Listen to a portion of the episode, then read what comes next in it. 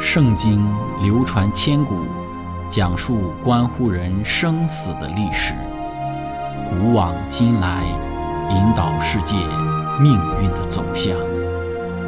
圣经历经风雨，见证真爱永恒的真理，惊天动地，拯救堕落罪孽的生灵。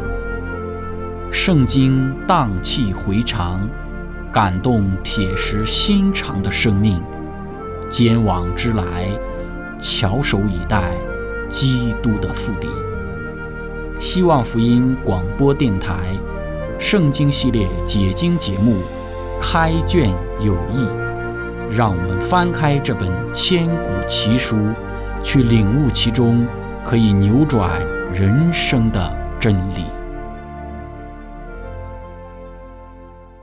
亲爱的听众朋友，平安！欢迎您收听《圣经解经》节目《开卷有益》，我是您的朋友志成。今天我们要翻开的圣经是在创世纪的十七章一到第八节。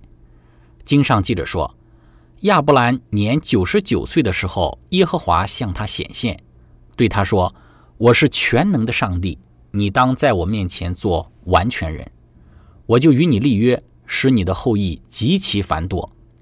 亚伯兰伏伏在地，上帝又对他说：“我与你立约，你要做多国的父。从此以后，你的名不要再叫亚伯兰，要叫亚伯拉罕，因为我已立你做多国的父。我必使你的后裔极其繁多，国度从你而立，君王从你而出。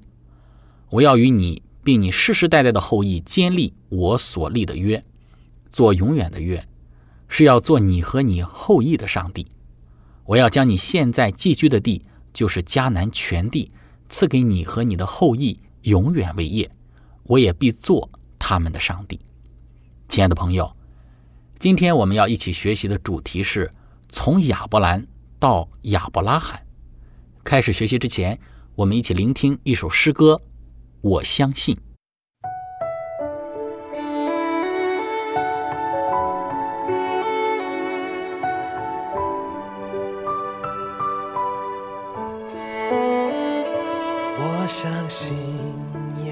是我的好朋友，他为我舍命，使我能今天过。我相信天父是我的阿爸父，他好疼爱我，他以慈爱安慰我。我相信生命是我的安慰者，他时时同在温柔地牵引我。我相信生命充满美好计划，一生敬拜你，活出最美的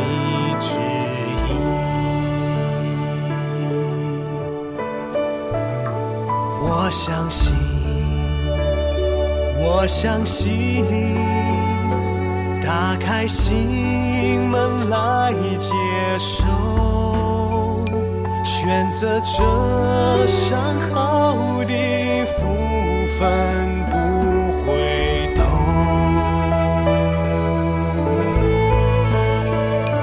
我相信，我相信。我的生命已不同，一路上有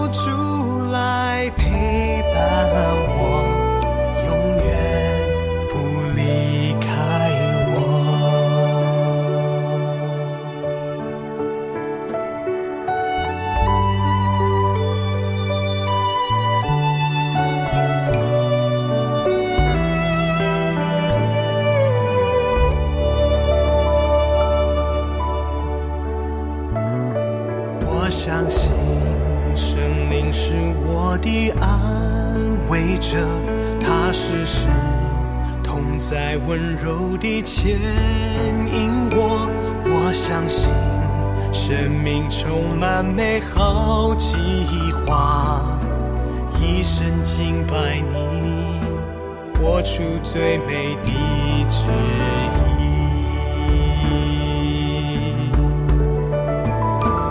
我相信，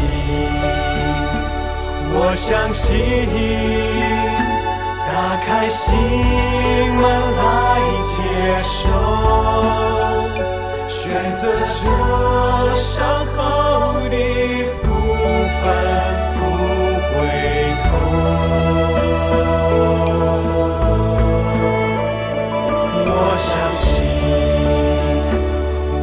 相信我的生命已不同，一路上有主来陪伴我，永远不离开我。我相信，我相信，相信天赋是阿爸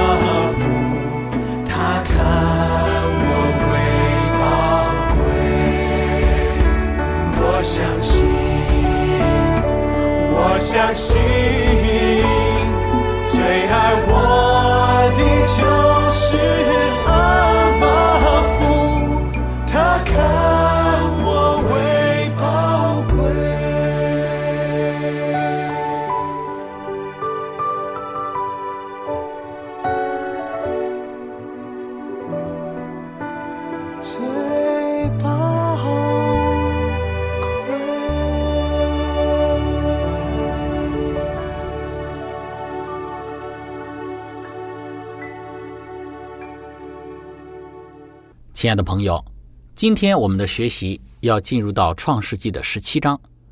那创世纪十六章与创世纪十七章中间间隔了十三年的时间。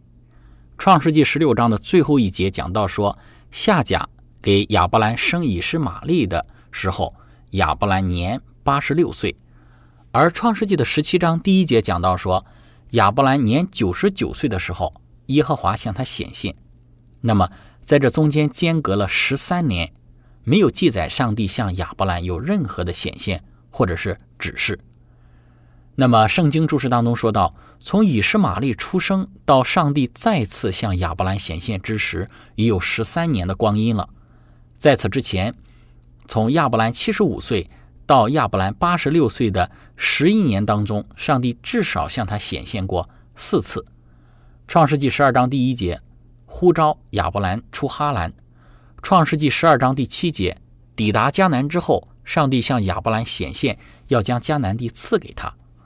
创世纪十三章十四节，与罗德分地之后，上帝向亚伯兰显现，再次强调要赐给他迦南地。创世纪十五章第一节，在击败基大老马的联军之后，上帝与亚伯兰签订盟约，并强调上帝说要赐给他儿子。而在创世纪十五章第一节的这一次显现之后，上帝长时期的不向亚伯兰再次显现，可能并非出于无意，这可能是上帝对亚伯兰不耐心等候上帝按照他自己的时间和方法来实现他旨意的纠正性的惩罚。亲爱的朋友，有时候上帝会让我们为我们自己的冲动或者是错误的行为付上代价，为的是要我们学习如何全新的依赖他。亚伯兰听从自己的妻子撒莱的建议，这致使他的人生走到了上帝的前面，没有耐心的等候上帝为他成就上帝已经应许的这一个事。那么，在我们的人生之中也是如此。如果我们失去耐心，想要凭着自己的想法和计划来行事之时，我们也会陷入到亚伯兰同样的处境之中。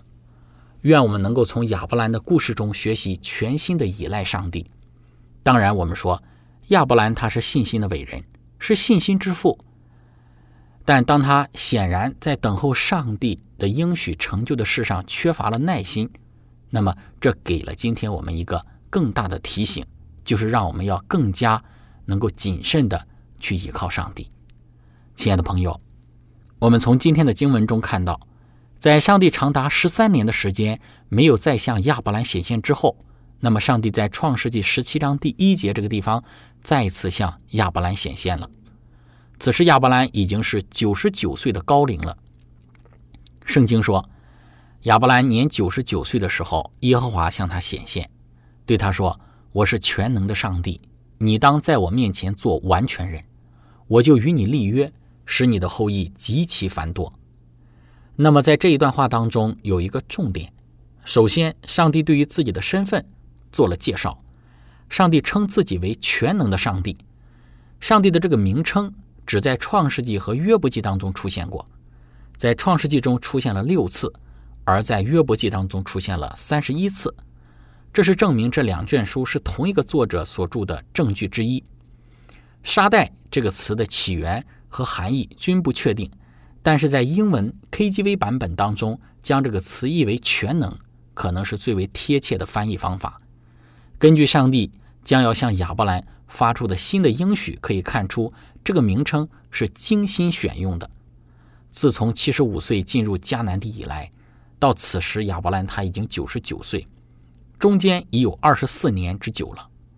在这个头十年当中，上帝不断的应许亚伯兰，他将有一个儿子，直到他将命运掌握在自己的手中，娶夏甲为妾，并生出以实玛利为止。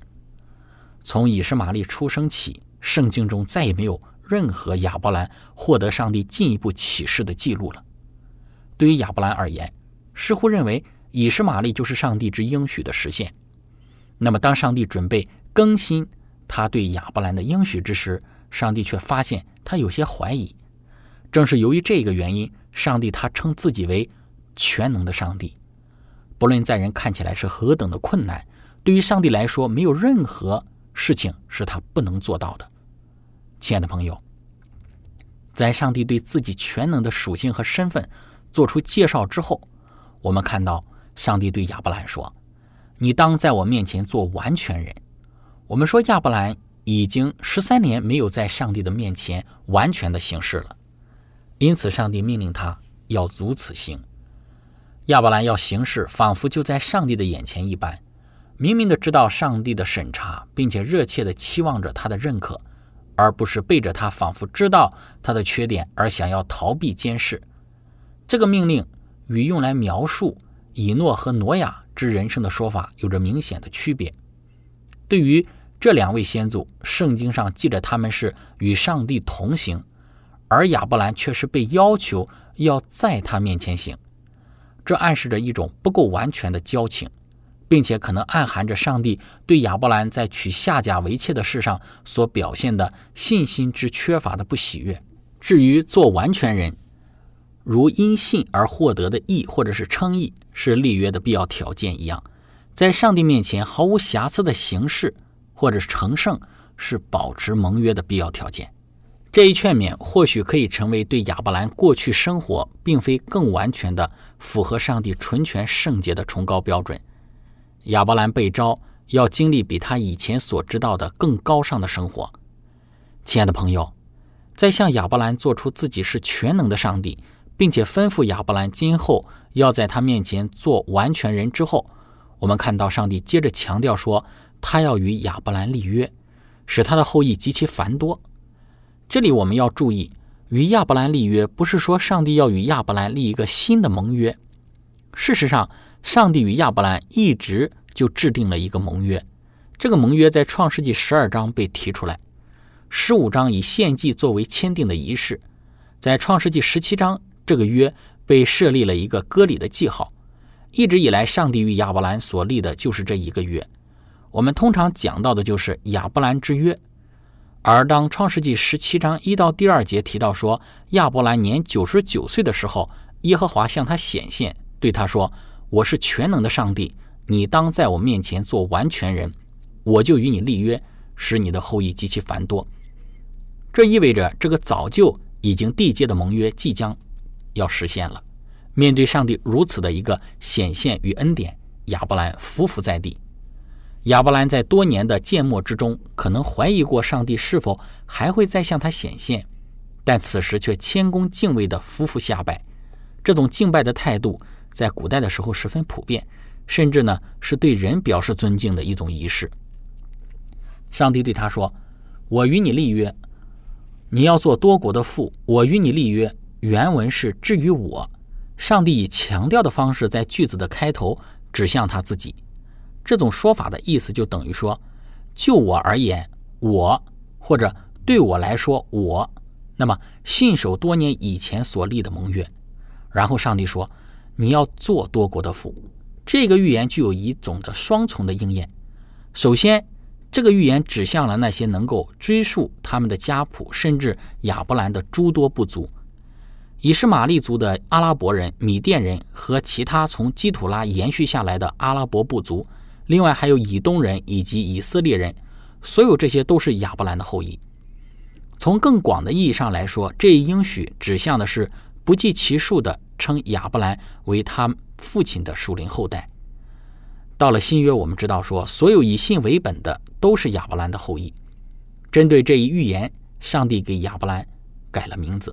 上帝说：“从此以后，你的名不要再叫亚伯兰，要叫亚伯拉罕，因为我已立你做多国的父。”亲爱的朋友，我们说亚伯兰是许多被上帝改名之中当中的第一位。名字对于古人来说，比他们对于今日的我们更重要的多。所有的闪族名称都有意思，通常包含着一个表达父母愿望。或者感恩的词组组成。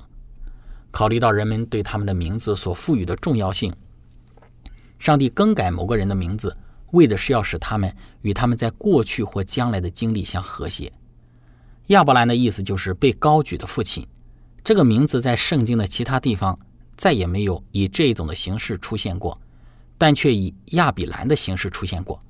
例如《民数记》十六章第一节当中，与可拉一党背叛的人中，就有流变的子孙亚比兰；而《列王记上》的十六章三十四节也记载到，亚哈的时候重修耶利哥城，西兰的长子也叫亚比兰，其含义就是我父被高举。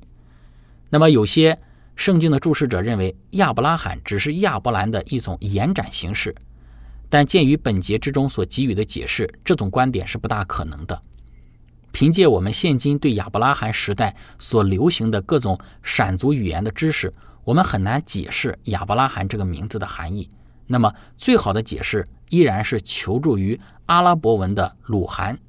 正如历代的解经家所做的那样，鲁罕的意思就是繁多。尽管这个词在现有的希伯来文献当中从未出现过，但却可能存在于古希伯来文当中。因此，亚伯拉罕翻出来的意思就是。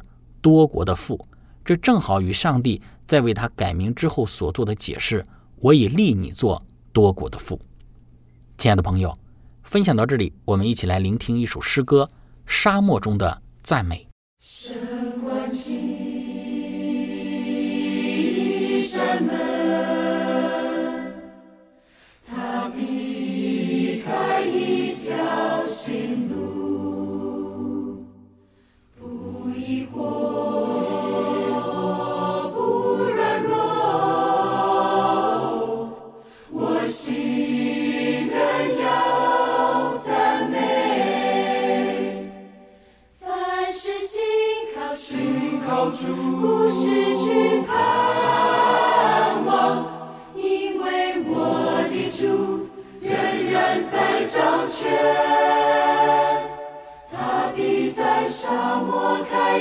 可在旷野开道路虽死面受敌却不被困住我要在沙漠中赞美在旷野中宣告。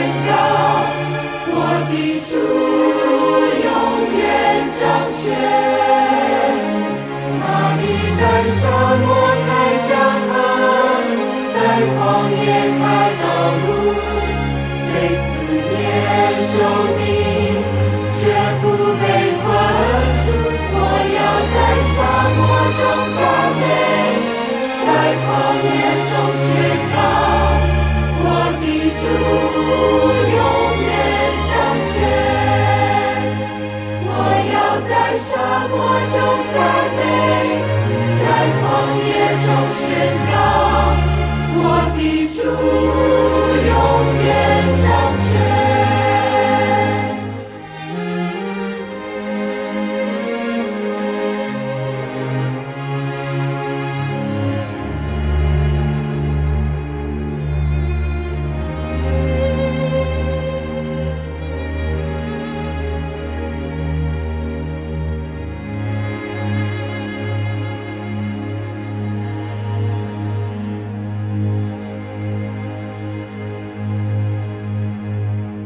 亲爱的朋友，以上我们讲到说，对于亚伯兰而言，上帝已经十三年没有再向他显现了。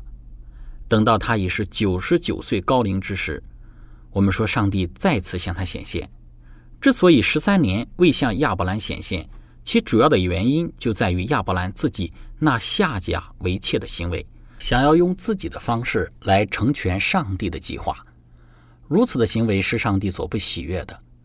不向其显现，也是一种对于亚伯兰不耐心等候上帝按照他自己的时间和方法来实现上帝旨意的纠正性的惩罚。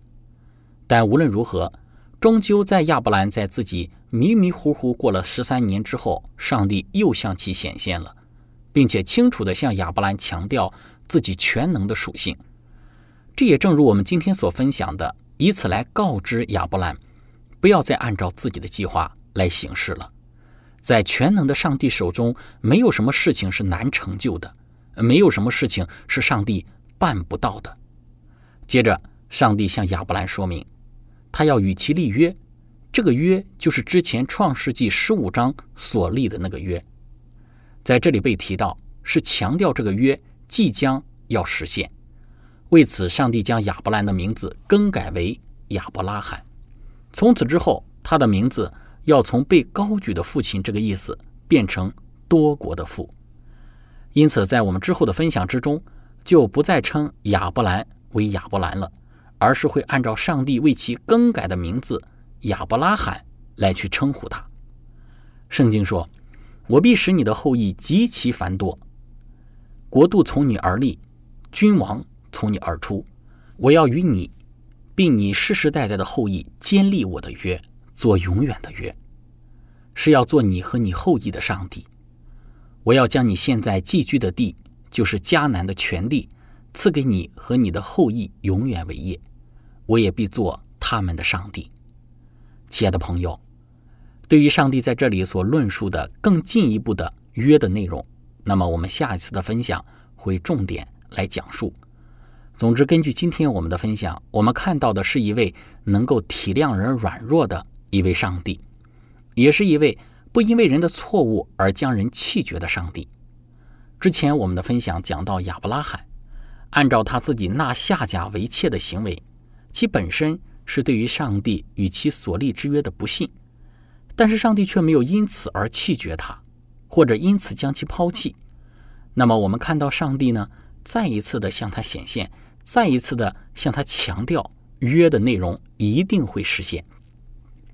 所立的约依旧会成就，并且按照上帝的计划和旨意。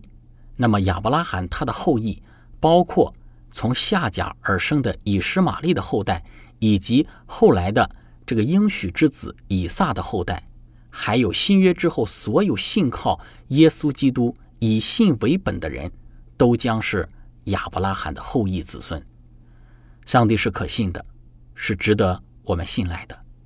愿今天的我们从上帝再一次向亚伯拉罕显现，并将他的名字从亚伯兰更改为亚伯拉罕这一点上，艰辛的仰望和依赖他，不怀疑、不疑惑他在我们生命之中的计划和旨意，更不要去像亚伯拉罕一样想着用自己的方法、运用自己的手段去成就上帝他自己已经计划要成就的事。愿我们也能够从亚伯拉罕他后来所表现的这个信心上，能够去过一个信心的生活，使我们无论在任何的环境之中都不疑惑上帝，因为上帝他是全能的上帝。亲爱的朋友，今天我们的分享就到这里。最后，如果你想与我们有更多的关于圣经真理方面的互动，或者是您愿意与我们分享在您生活之中的见证、信仰的经历、灵修的感悟等等，那非常欢迎您的来信。您可以写电子邮件给我们，我们的电邮地址是 z h i c h e n g at v o h c 点 c n。感谢您，愿上帝赐福您。我们下次节目再见。